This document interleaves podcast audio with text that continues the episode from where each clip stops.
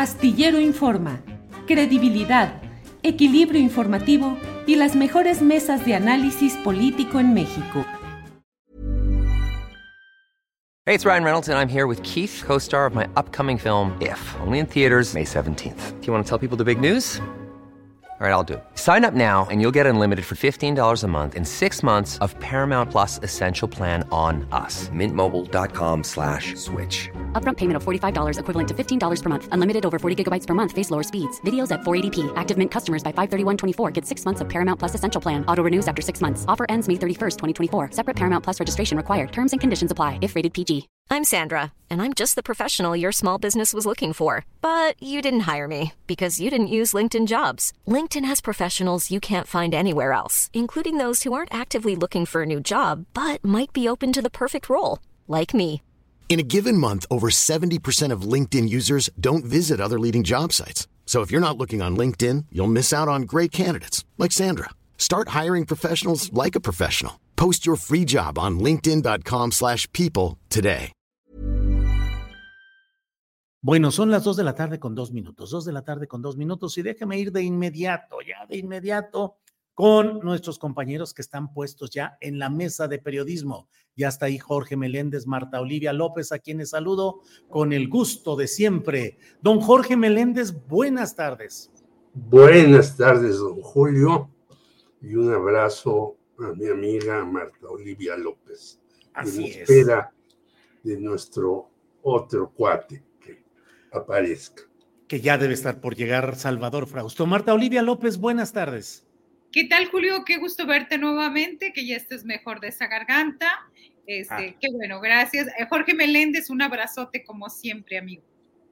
Bien, vamos a empezar. Eh, Marta Olivia, ¿crees que va a declinar Santiago Krill en favor de Xochil Gálvez, como se está rumorando con insistencia y se está filtrando, entre comillas, a diversos medios informativos? ¿Crees que mm, deba, que va a suceder eso o que se mantendrá eh, Lord Ariel, como ya lo bautizaron aquí, por sus actuaciones teatrales tan impactantes? ¿Qué opinas, Marta Olivia?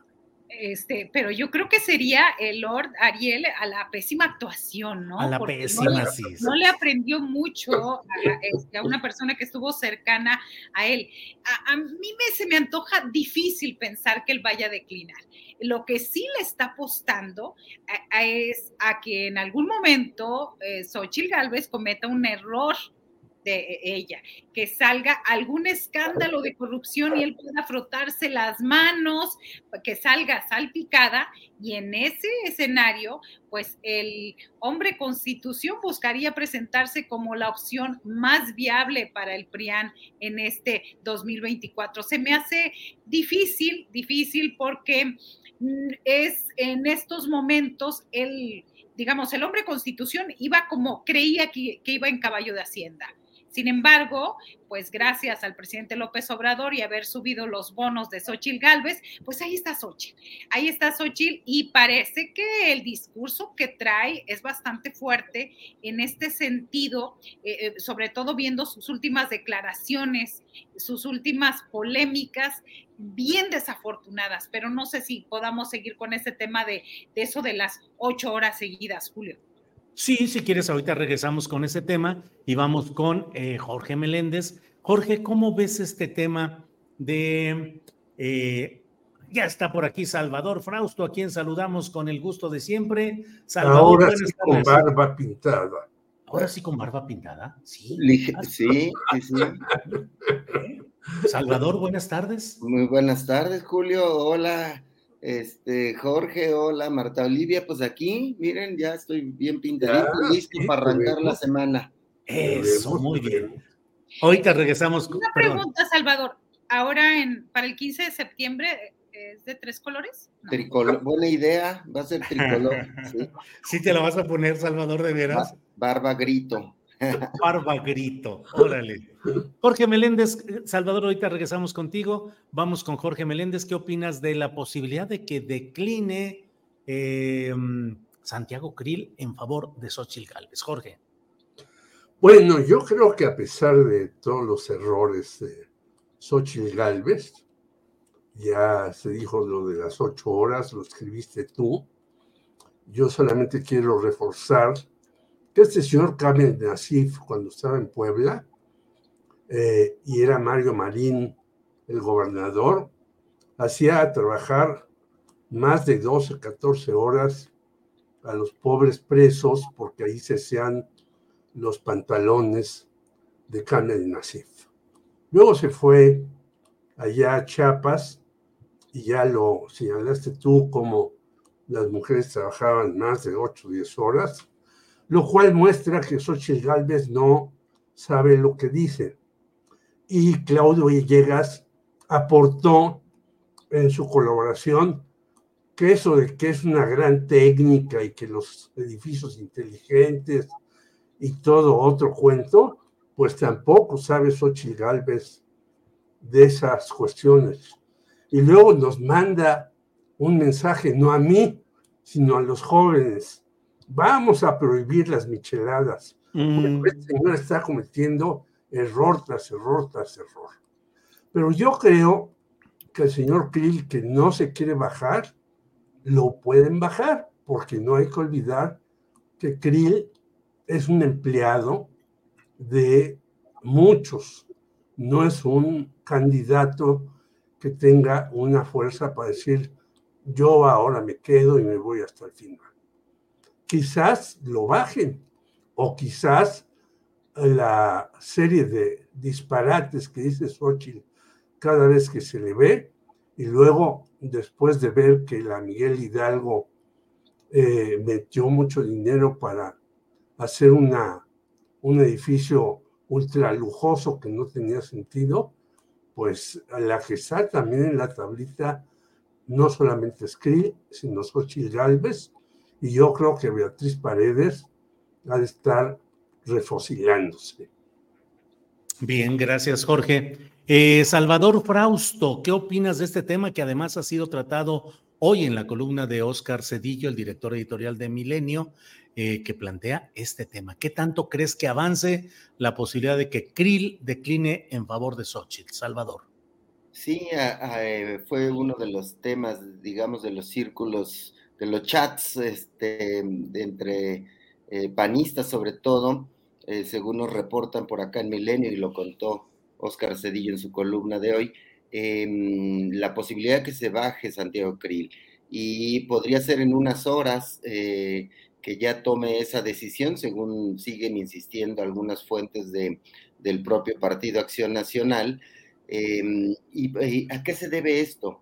Eh, se debe al fenómeno de Beatriz Paredes. Es decir, em, Beatriz Paredes sorprendió a muchísimos. Yo eh, tomé cafés para un reportaje que estoy haciendo con gente que está haciendo encuestas hacia finales de la semana pasada y traían varios muy cerca a, a Beatriz Paredes de Xochitl Galvez, estaban sorprendidos que en las encuestas estuvieran muy, muy cerca. Y es que eh, Xochitl no ha transitado al gusto de los propios panistas, pero sobre todo los priistas están em, em, apoyando fuertemente a Beatriz Paredes. Y recordemos que en el método de selección de la, del Frente Amplio por México, el FAM, Em, el 50% va a valer la encuesta y 50% las votaciones en urna. Y se suponía que Xochitl iba a pasar de calle a Beatriz en este eh, método de las encuestas, pero van muy cerradas en las últimas mediciones, están quitando votos em, eh, Santiago Krill y Xochitl Galvez en esta especie de de lucha interna entre el PRI y el PAN por la candidatura presidencial de la oposición. Y por otro lado, en la votación, en las urnas que van a poner, en las mesas de votación, eh, va a valer también el 50% y ahí aún los focos de alarma de los que apoyan a Xochitl Galvez están más encendidos porque el PRI tiene mayor capacidad de movilización de votantes y si se inscribieron hasta ayer muchos priistas o suponiendo muchos morenistas no afiliados a Morena, porque si alguien está afiliado a Morena, lo descartan automáticamente de esta eh, forma de afiliación a través de una plataforma web. Pero mm, solo contando con los priistas, eh, en urnas y la, con la capacidad de movilización del PRI, podrías, eh, Beatriz Paredes, darles una sorpresa que no tenían contemplada y que mostraría que Alito se habría chamaqueado a Marco Cortés y están preocupadísimos en el cuartel azul por esta circunstancia y ya veremos en las próximas horas si sí declina Santiago Krill para que traten de mover al PAN hacia apoyar a una candidata que no le simpatiza a los círculos más conservadores, la consideran de izquierda. Bien, Salvador, gracias. Eh, Marta Olivia, ya tocaste el tema, así es que adelante con lo de las ocho horas seguidas que dice Xochil Gálvez que no trabajan en el sur del país por cuestión cultural. Marta Olivia, ¿tú conoces esa realidad? Sí, adelante. Pero antes de, empezar con ese tema, quisiera este, subrayar lo que dijo Xochitl de las micheladas, ¿no? Ella mm. aclaró que es este, que son las micheladas ilegales, pero al final habla de las micheladas, de prohibir las micheladas para bajar la inseguridad. Y esa es la brillante propuesta de la candidata, de la precandidata o pre, pre, precandidata de la oposición en México. O sea, imaginémonos este país como propuesta para bajar la delincuencia, quitar las micheladas ilegales, porque dice que los muchachos estaban ahí. Un día dice una barbaridad y el otro sale tomándose una caguama victoria para también eh, seguirse ganando o creyendo que eso es eh, simpático y gracioso para los electores y para sus compañeros los panistas. Y, a mí me preocupa. Déjame, Marta Olivia, déjame pedirle opinión aquí a los compañeros Meléndez y Salvador Frausto. ¿Qué opinas, Jorge, del, del de veras se solucionan los problemas de seguridad retirando las micheladas? Pues yo dije que es una barbaridad. Si no, eh, imagínate, eh, yo he recorrido el país, no tanto como el observador, pero sí lo he recorrido, y en, tú ves en las esquinas echándose sus chelas. Yo vivo aquí en la delegación Coyoacán y salgo, ya hay unos cuates ya tomándose sus unas eh, cosas de, como de mezcal que son verdaderamente espantosas frente a la delegación de policía de Coyoacán. A la vuelta hay un bar en donde están ahí chupando policías y gente eh, eh, en el bar. Es decir, esta señora, pues de dónde ella dice que ha recorrido el país y que lo conoce y que porque es indígena. Y, pues no, no, no entiende nada de nada. Imagínate si quitáramos las micheladas y se solucionara la violencia del país, pues ya todo el día vénganse a la casa mejor y chupen aquí. Claro. Y yo les cobro una lana, que también existen esas, ese tipo de lugares, ¿eh? Claro, claro. En la Ciudad de México hay lugares en donde tú llegas a un departamento, te puedes meter y hay chupe, y luego ya hay hasta otras cosas peores. Jorge, bien. Salvador Frausto, ¿te unes a esa cruzada contra las micheladas o eres de micheladas no balazos? ¿Qué opinas? Yo soy del club de micheladas no balazos y voy a hacer un meeting frente a la casa de, de Xochitl Galvez para pedirle que no nos quiten nuestras micheladas, eh, más allá de, estas campañas de ocurrencias que está haciendo, y muy al estilo Fox, ¿no? Está jugueteando con nosotros, igual con la declaración de, de, este, de la de, las ocho horas. De las ocho horas seguidas. Este, lo dice, lo confunde, lo tuerce. Es el estilo Fox de hacer chistosadas para llamar la atención. Marta Olivia. Ahora sí, por favor, con lo que estabas hablando, disculpa la interrupción, pero sirvió para pedir las opiniones sobre las micheladas. Ya estamos, una horita, ¿eh? O sea, este, con este tema, ¿no? Saliendo. Dice, a mí me preocupa que nos estamos acostumbrando a estas declaraciones llenas de ignorancia, desinformadas, malintencionadas clasistas y en, un, en una última instancia es un reflejo de lo que representa Xochil Gálvez. ¿Por qué lo digo? Basta con revisar las cifras más recientes de la encuesta nacional de ocupación y empleo del INEGI, que arrojan el promedio de horas semanales que trabajó la población ocupada en cada entidad federativa durante el 2022.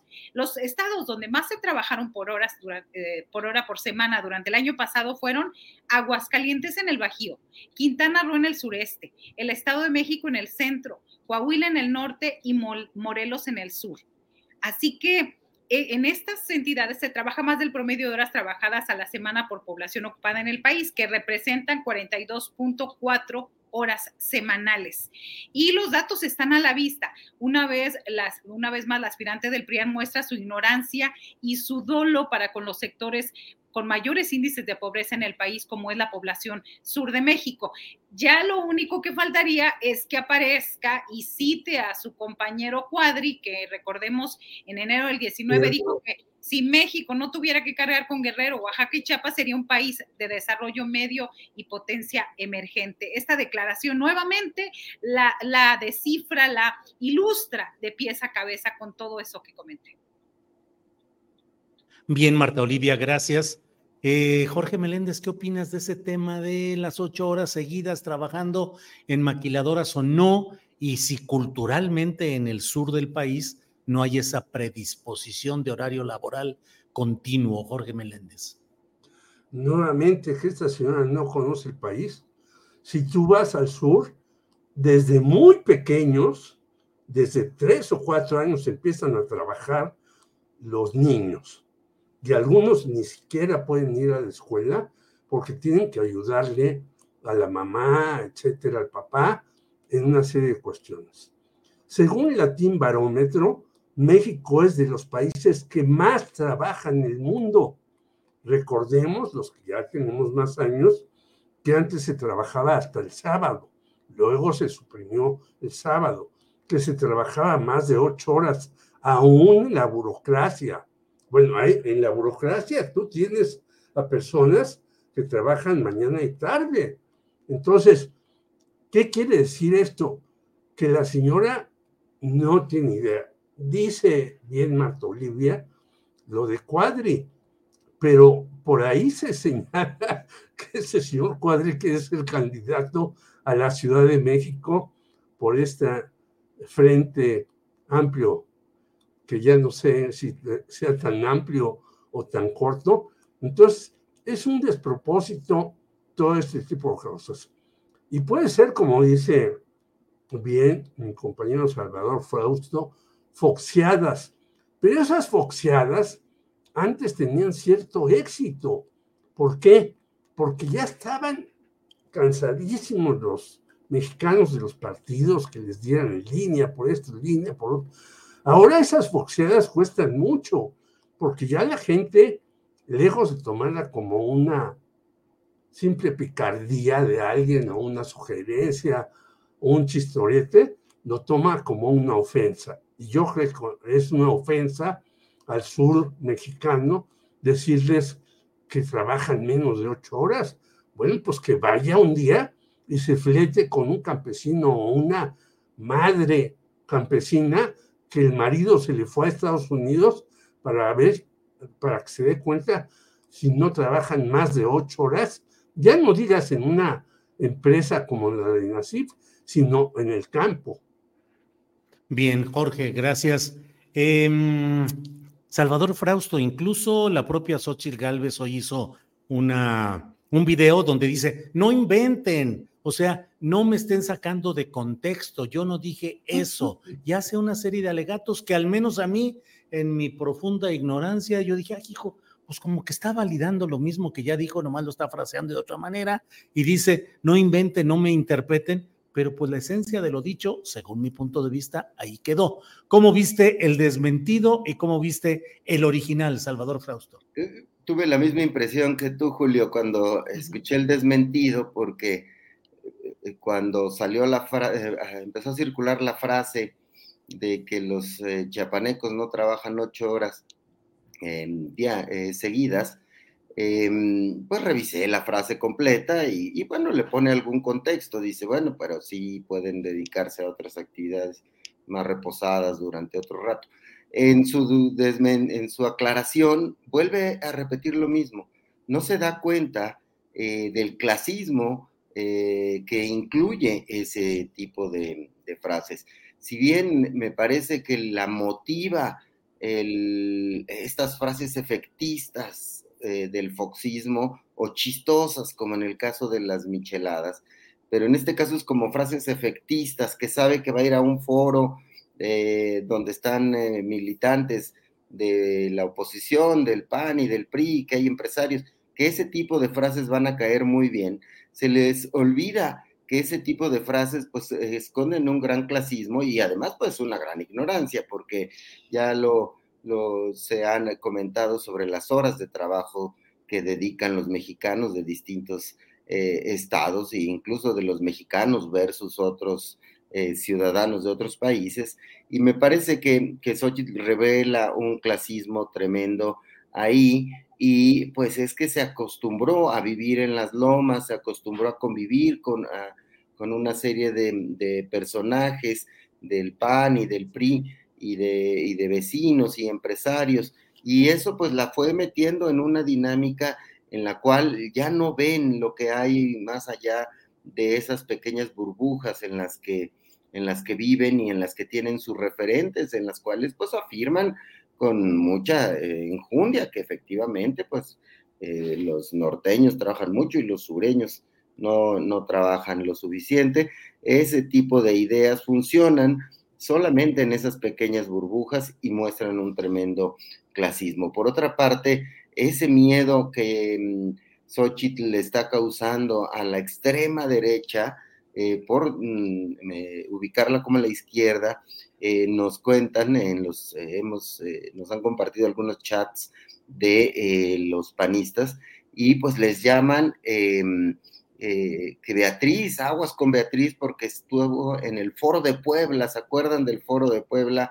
Una reunión de líderes de izquierda en el 2019, donde hay de varios países de América Latina, y efectivamente eh, Beatriz Paredes participa ahí en ese eh, foro de Puebla como una militante de izquierda de larga tradición y eh, ahorita tratan de asustar a los panistas que ven a Xochitl como izquierdista, como no, no, no, vayan con Xochitl porque la otra señora es más de izquierda que Xochitl.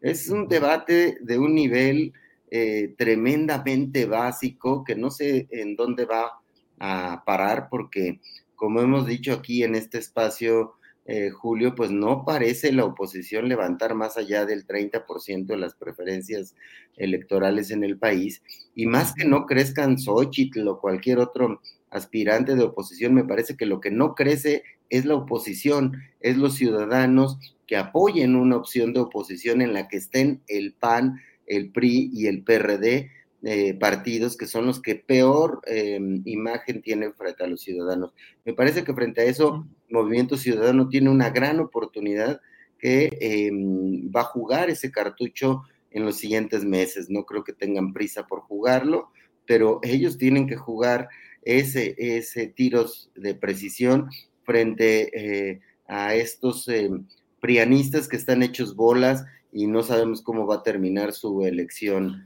Em, del Frente eh, Corto por México.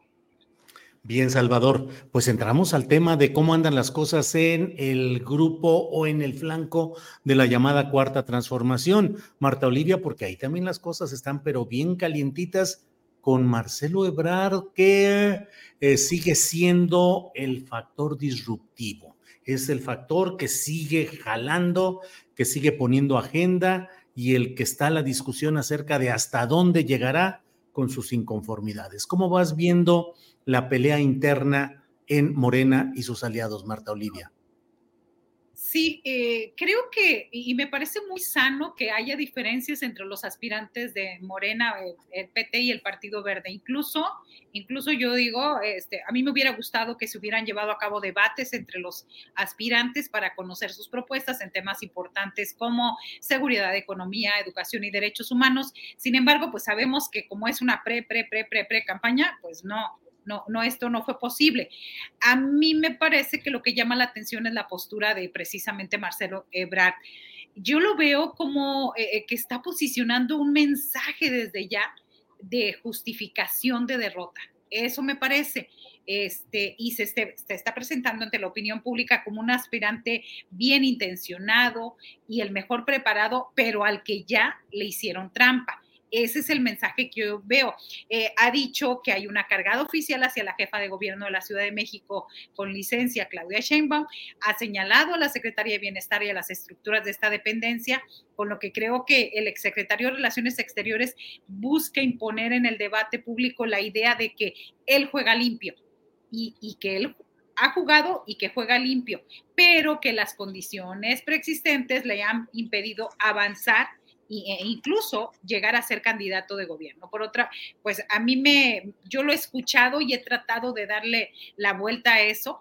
Me parece que ha sido que no alcanza, que puede estar ya más cerca, pero no creo que supere, y de acuerdo a todas las encuestas que se han hecho ahora, no creo que supere a Claudia Sheinbaum. Bien, gracias Marta Olivia. Eh, Jorge, ¿qué opinas de cómo va la bataola, el pleito, la batalla adentro de la 4T por la candidatura 2024. ¿Cómo ves, Jorge? Bueno, aunque se enoje, y ya lo entrevistaste, el señor Gerardo Fernández Noroña, yo creo que este pleito es de dos. Y que ya lo ganó Claudia, y no lo ganó ahora, lo ganó desde hace mucho, cuando en 2021 le levantó el brazo López Obrador diciéndole, pues es ella. Y Marcelo, que es un hombre pues muy enterado y muy movido y todo eso, empezó a hacer una serie de cuestiones, entre ellas por lo que lo multaron en el Instituto Nacional Electoral por sus propuestas, ¿no? Porque ya ves que no se podían hacer propuestas ahí, si no era un pleito entre camaradas, para no decirlo de otra manera, entre, porque son eh, hombres contra una mujer, entre camaradas, como se decía en los partidos comunistas. Pero yo siento que el señor Brad ya se dio cuenta que no tiene posibilidades, ni en las encuestas, ni en la preferencia del el señor López Obrador. Y eh, Andrés Manuel ha sido muy hábil para irle concediendo cosas, ¿no? Primero, que renunciaran todos los que iban a estar ahí, porque le iba ganando Claudia ampliamente. Segundo, que las famosas encuestas.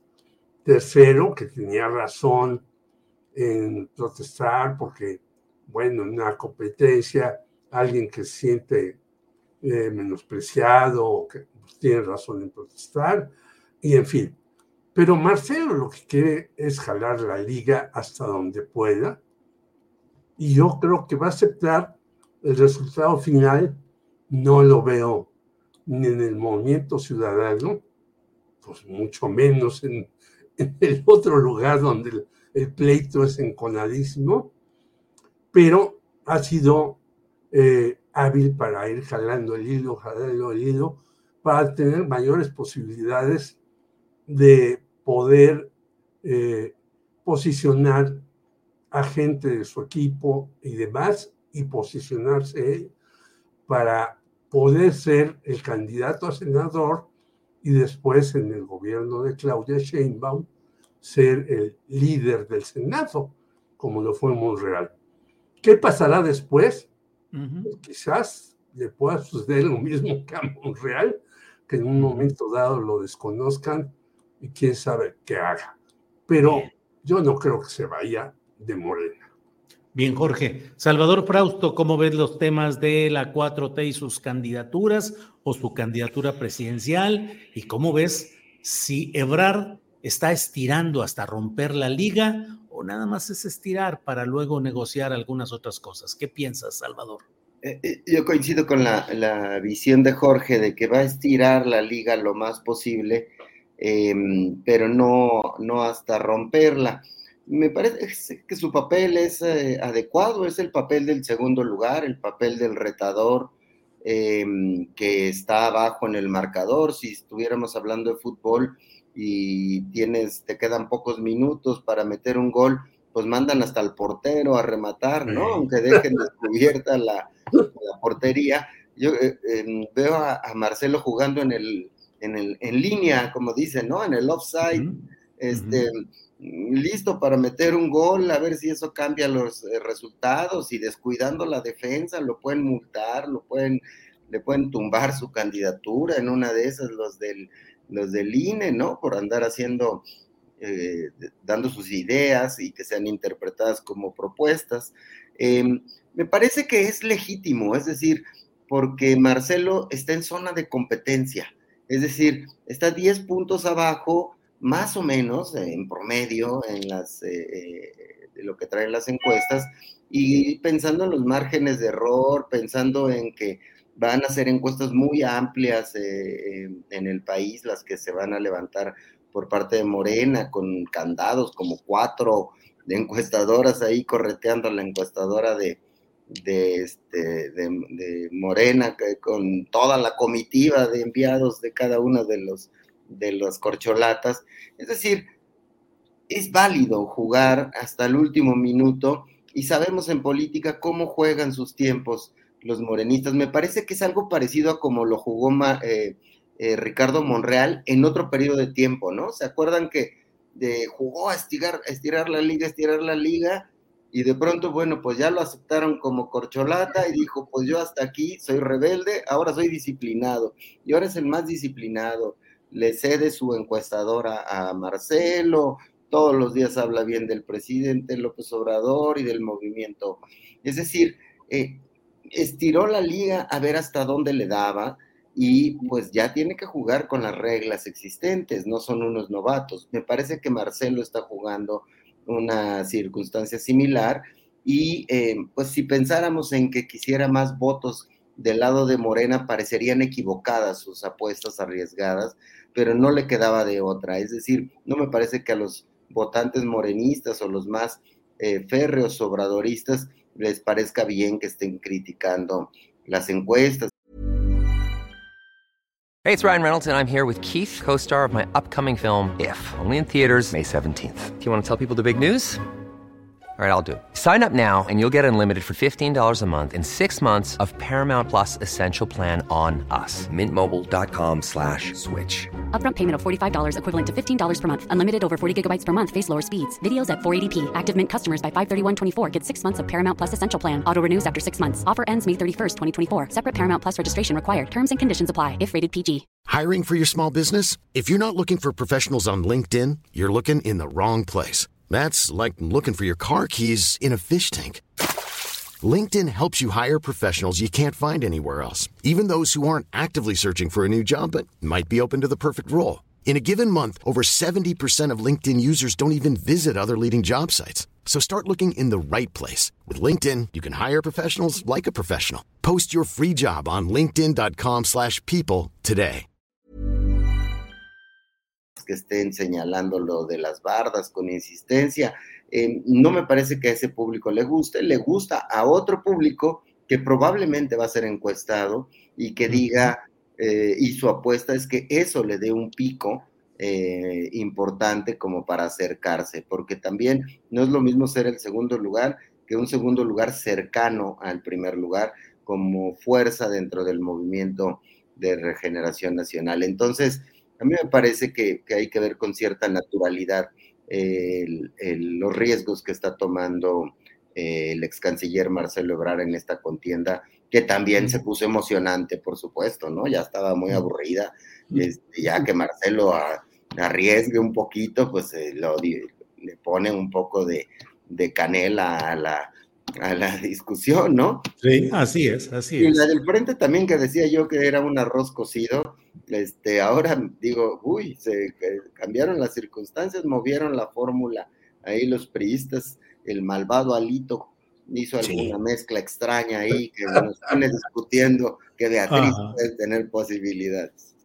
Gracias, Salvador. Marta Olivia, otro tema calientito de los libros de texto gratuito, donde ha habido eh, quema de libros en una comunidad de San Cristóbal de las Casas, en Chiapas, protesta pública con marcha en Aguascalientes y Alex Fernanda me envía eh, un textito de una información de que la Red Unida de Apóstoles de Chiapas expresaron su rechazo a los nuevos libros de texto gratuito porque consideran que su contenido es una forma de adoctrinamiento. Dijeron que en breve van a consultar a sus iglesias para definir qué nuevas acciones emprendan en contra de estos libros de texto. ¿Cómo vas viendo toda esa batalla cultural, política y electoral, tal vez, Marta Olivia? Sobre todo lo último, política y electoral, Julio, eh, eh, nos estamos acercando a una peligrosa estrategia de la derecha y de los sectores más conservadores aliados con el PRIAN, en la que buscan a toda costa sacar raja política de un tema central para la sociedad como es la educación pública, sin argumentos, sin evidencias, con noticias falsas y con des descalificaciones. Es como estos sectores están buscando influir en los padres de familia y maestros para que se unan a estos hechos, a estas amenazas inexistentes que le representan los libros de texto gratuito. Y hay que decirlo, el riesgo, el riesgo no es menor conforme se están acercando las campañas políticas, estos sectores de la ultraderecha están apelando al enojo y al odio, como siempre lo ha sido tradicionalmente la derecha. Y bueno, eh, este sector que ha sido menospreciado y quieren a toda costa frenar el avance de la cuarta T y del proyecto de Andrés Manuel López Obrador, siguen utilizando este tipo de mentiras y descalificaciones, todo, todo tendiente a ganar votos para el próximo año, en el 2024. Y yo quiero ser reiterativa en esto, no olvidemos lo que pasó en 2016 en Estados Unidos, donde un empresario mentía diariamente, denostaba constantemente a su rival para hacerse votos y al final la estrategia de Trump funcionó y, y, y, con esto nos dimos cuenta que no siempre gana la elección presidencial el candidato que recibe más votos. En el caso de Estados Unidos, el que ganó los votos en el colegio electoral y encabezó una de las peores administraciones de la historia estadounidense.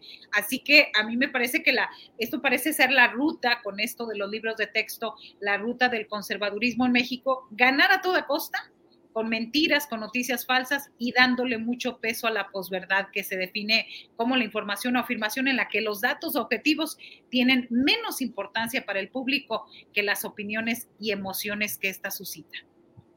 Bien, gracias Marta Olivia. Eh, Jorge Meléndez, están los dos uh, flancos muy activos. Por un lado, estas protestas contra los libros de texto de las que ya hemos hablado, las enumeré antes de, de que Marta Olivia uh -huh. la, analizara el tema. Y por otra parte también activistas, uh, diputados de Morena o de la izquierda o el progresismo que están haciendo también activismo para decir que se repartan los libros de texto gratuito. ¿Escalará este tema, Jorge Meléndez, hacia algo más eh, complicado, más um, confrontacional? ¿O puede ser que solo sea material de temporada y pronto baje el nivel. ¿Qué piensas, Jorge?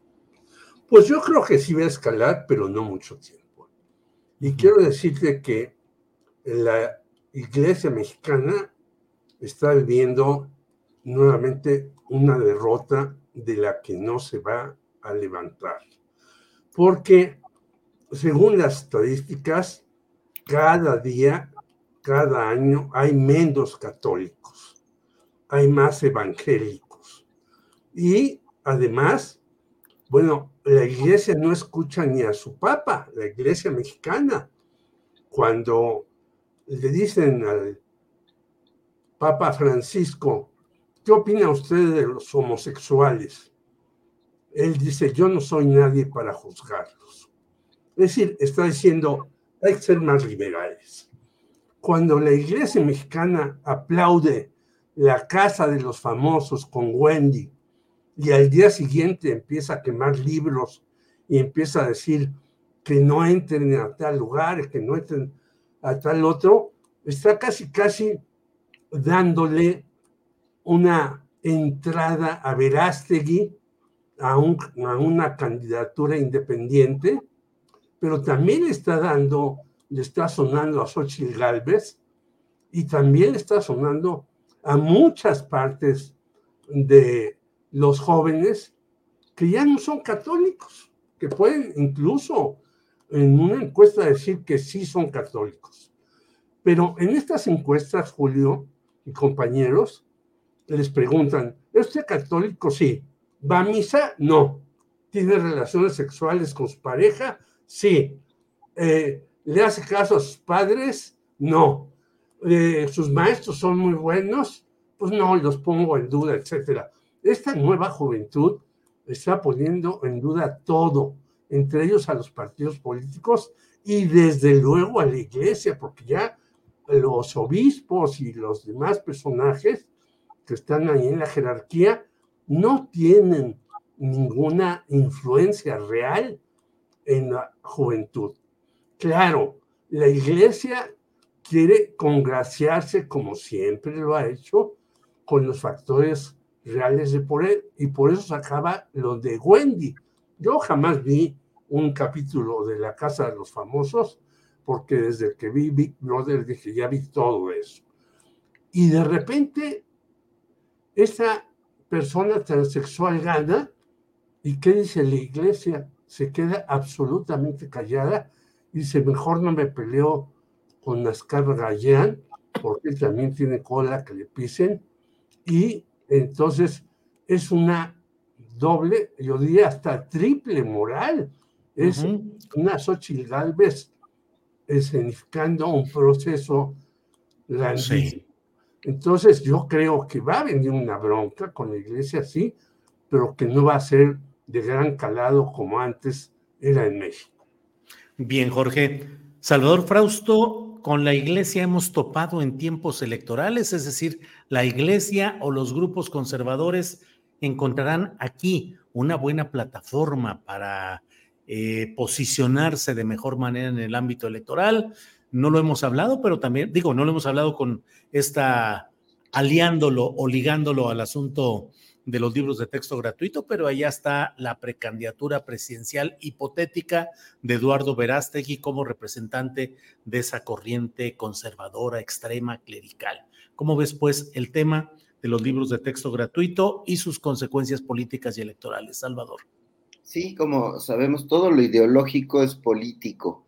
Eh, y en ese sentido, eh, la movida o la jugada de las iglesias en México, de empresarios conservadores, de la Unión Nacional de Padres de Familia, que está en el centro de la coordinación de esta eh, campaña contra los libros de texto, que está pues tripulada, controlada por el Yunque desde los años 70, por lo menos, bueno, desde los 50 ha habido mm, intervención de estos grupos en, la Unión Nacional de Padres de Familia, pero el grupo, digamos, que conocemos que domina el yunque, lo controló eh, desde los años 70. Entonces, em, lo que hemos visto son expresiones de las iglesias, tú comentabas una de una iglesia, me parece que evangélica, que dice, vamos a revisar esto y vamos a protestar contra estos malvados libros que van a arruinar y pervertir a los a los eh, niños y los van a hacer comunistas y van a comer cristianos y no sé qué más puedan hacer los niños comunistas. Em, eh, y, por otra parte, las declaraciones desde el púlpito del obispo de Aguascalientes de hace unos días, en, los, en la cual también llama a desobedecer eh, y no, no, hacerle caso a los libros de, de texto, es una jugada en la cual las iglesias eh, los círculos más conservadores del país están moviendo a sus bases eh, para alertarlas, para tratar de movilizarlas y ponerle una piedra en el zapato al presidente López Obrador y a su proyecto educativo, pero me parece que em, eh, igual va dedicado a un pequeño círculo en el cual apoyan este tipo de, de gestiones y de rebeliones que no va a hacerlos crecer en, simpatizantes, sino va a reforzar más bien eh, sus militantes más radicales que ya estaban con los brazos caídos, eh, porque han escuchado durante cinco años que López Obrador es muy popular, que a nadie le puede ganar, han visto frente a sus ojos a Morena ganar 23, em, ya van a ser 24 gubernaturas cuando tome posesión eh, Delfina Gómez, 24 em, de 32, ¿no? Sí. Es decir, eh, la mayoría de los congresos locales, la mayoría del Congreso Nacional, es decir, mm, la fuerza del obradorismo es inédita, a veces olvidamos platicar eh, sobre eso frente a las minorías que quedaron muy rezagadas ya sin los recursos del poder y el acceso al poder que les daba el, el PRI o el PAN. Es decir, sin esos recursos, sin esa visibilidad, están reducidos a su, a su expresión real y em, no parecen poder eh, mejorar su posición y ayudar a la, a la derecha eh, a mejorar su, su, rendimiento electoral. Entonces, pero sin duda, pues es una jugada atrevida, arriesgada, donde hay además mucho dinero eh, por parte de empresarios que pues los empresarios a lo mejor ni siquiera les interesan los libros de texto, sino sentarse con el gobierno para obtener nuevos contratos, probablemente eh, contratos que hayan perdido recientemente, Julio. Bien, Salvador, gracias. Marta Olivia, ahorita repasábamos un poco la idea de Eduardo Verástegui, que está ahí pendiente. Luego hay quienes incluso me han recriminado aquí en las redes, me dicen, tú eres el que lo está promoviendo, tú le das demasiada tribuna, pero yo creo que es una realidad que está ahí la de esa posibilidad de Verástegui.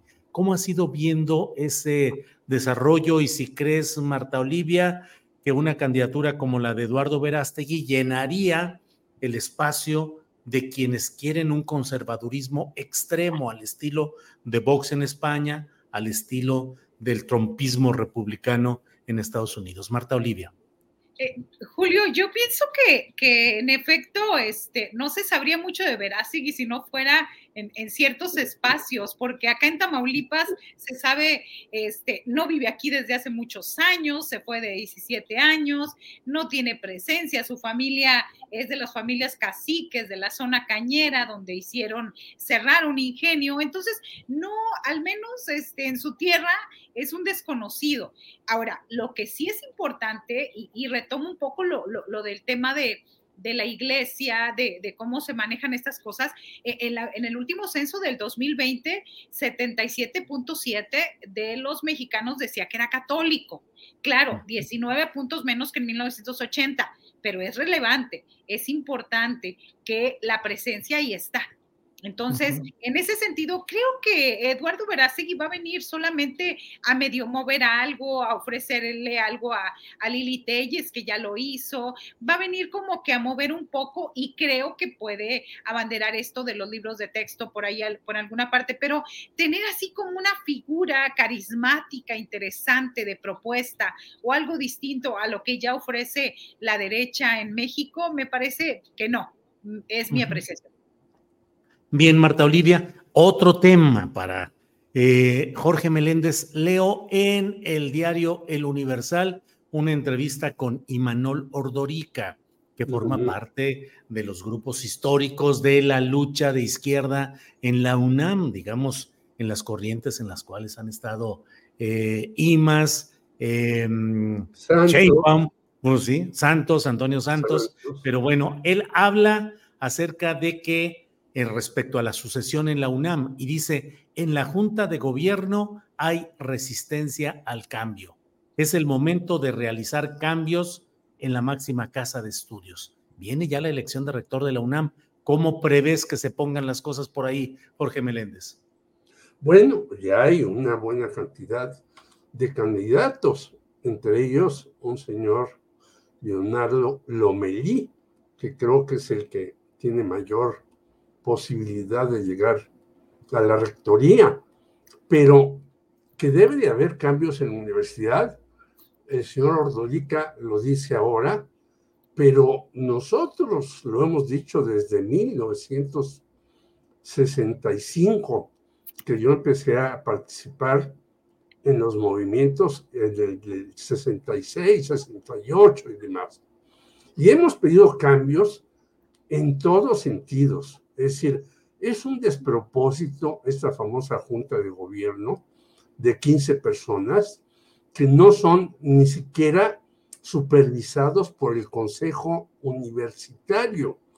La Junta de Gobierno está encima de ellos. ¿Y quién los escoge? Pues los escogen ahí unos cuantos. Entonces, es una universidad que no está democratizada. Cuando trató de democratizarse la universidad, no hay que olvidar, porque luego leí un artículo de un señor que creo que se llama Enrique Krause, donde hace un elogio de todos los rectores, incluido Guillermo Soberón, que metió a la policía y a la universidad y que después hizo el APAUNAM. Entonces, no todos los rectores han sido buenos en la universidad, no todos los rectores han sido Javier Barrosierra o Pablo González Casanova. Y está el otro señor que también es muy gritón y está en el Frente Amplio, Francisco Barnés de Castro, que quería llevar las cuotas. Entonces, ¿qué hay necesidad de hacer cambios en la universidad? Estoy totalmente de acuerdo. Y yo eh, este, conocí muy bien a los tres reyes magos que les decían, que era el señor Antonio Santos, el señor Imanol Ordorita y Carlos Simas, que eran realmente el trío que manejaba la huelga en nos estuvo Claudia Sheinbaum. Sí. Y es el momento de hacer cambios en la universidad. Yo creo que no. Viene la sucesión en la rectoría, pero sí hay que hacerlos. Y no solamente hay que hacerlos para elegir rector y directores y demás. Yo lo he dicho aquí, pero insisto en ello, Julio. Sí. Es el momento de pagarle bien a los profesores universitarios, que muchos de ellos ganan de 1.600 a 4.500 pesos. Y luego, si te vas a jubilar, te vas a jubilar con 4.500 o 6.000 pesos después de dar 30 años clase. Bueno, pues es un horror. Hay que hacer cambios en muchas cosas. Coincido con Manuel, pero él se ha montado en la dirigencia universitaria. Él es ahora un directivo. Bien, Jorge, gracias. Salvador Frausto, son temas sueltos.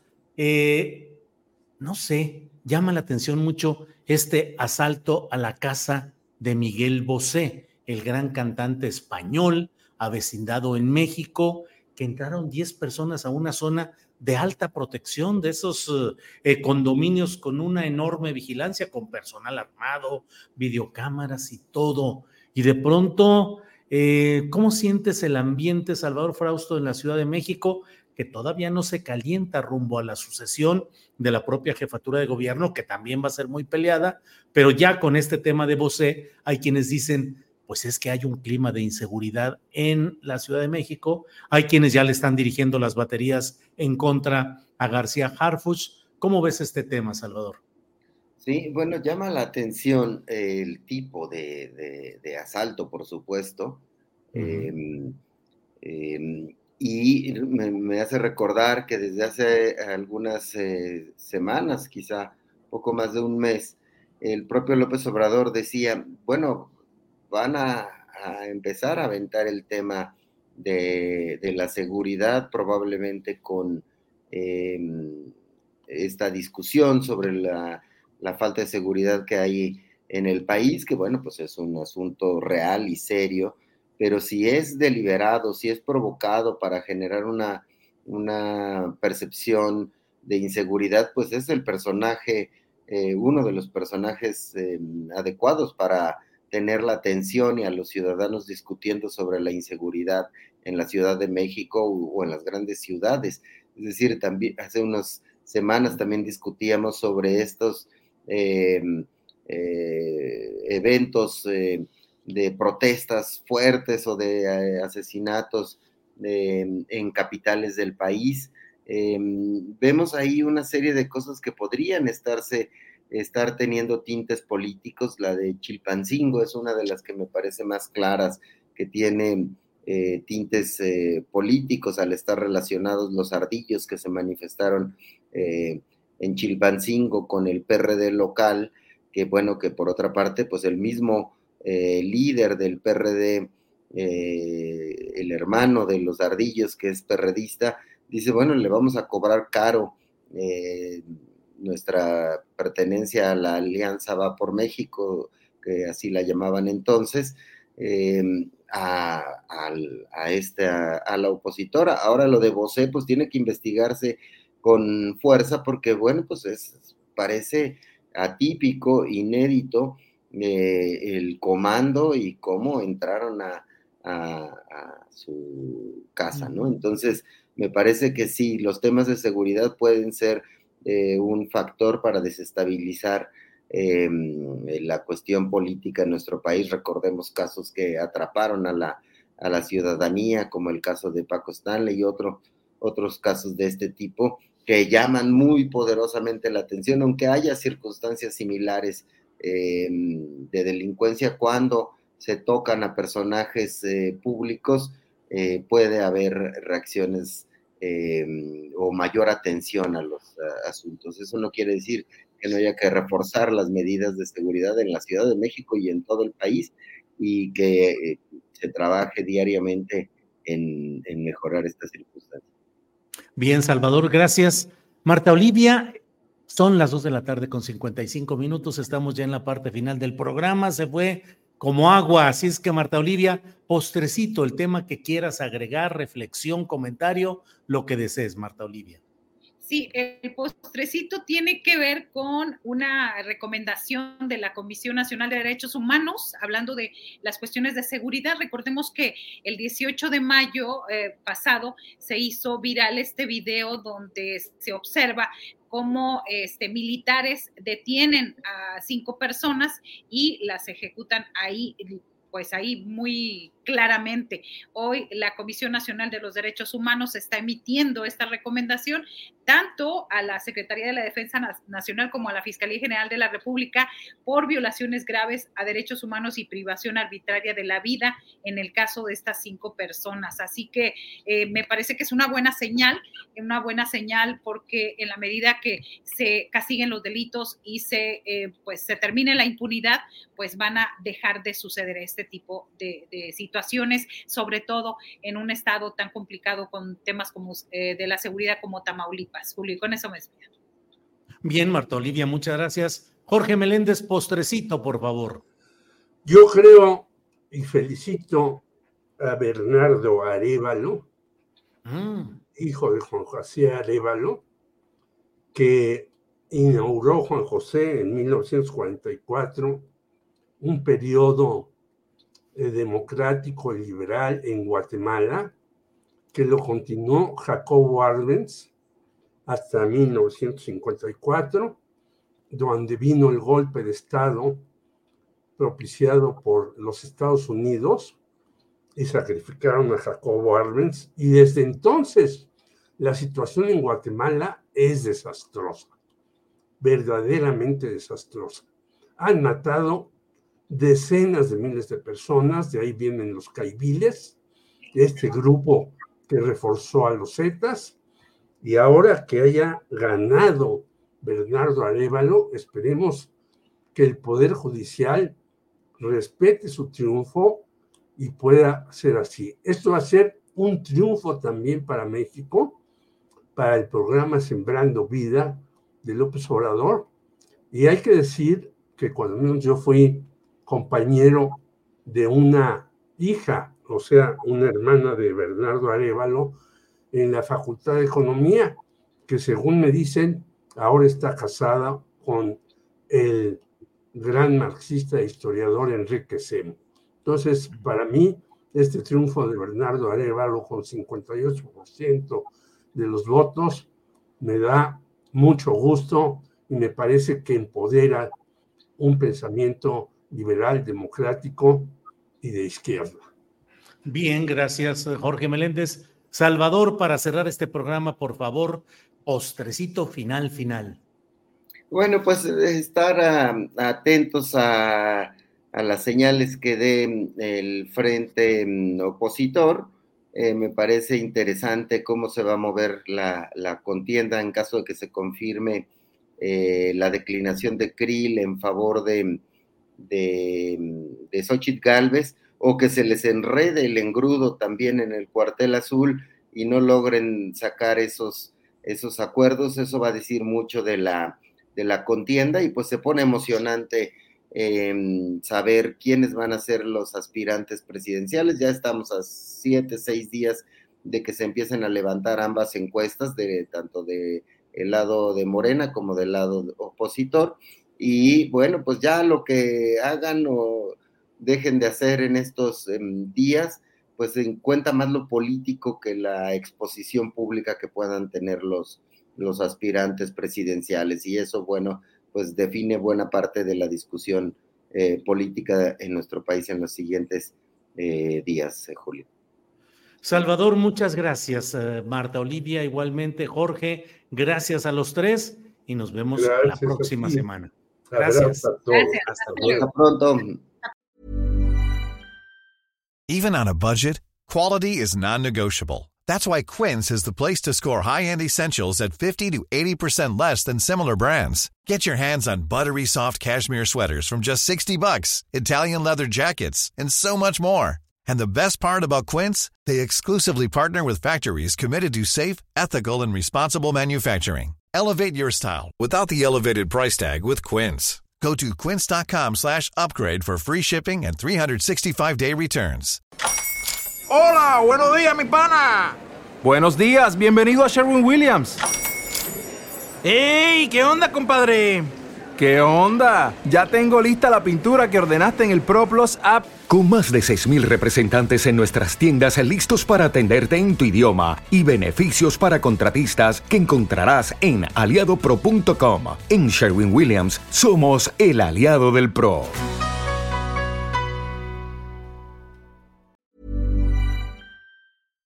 Para que te enteres del próximo noticiero, suscríbete y dale follow en Apple, Spotify, Amazon Music, Google o donde sea que escuches podcast. Te invitamos a visitar nuestra página julioastillero.com.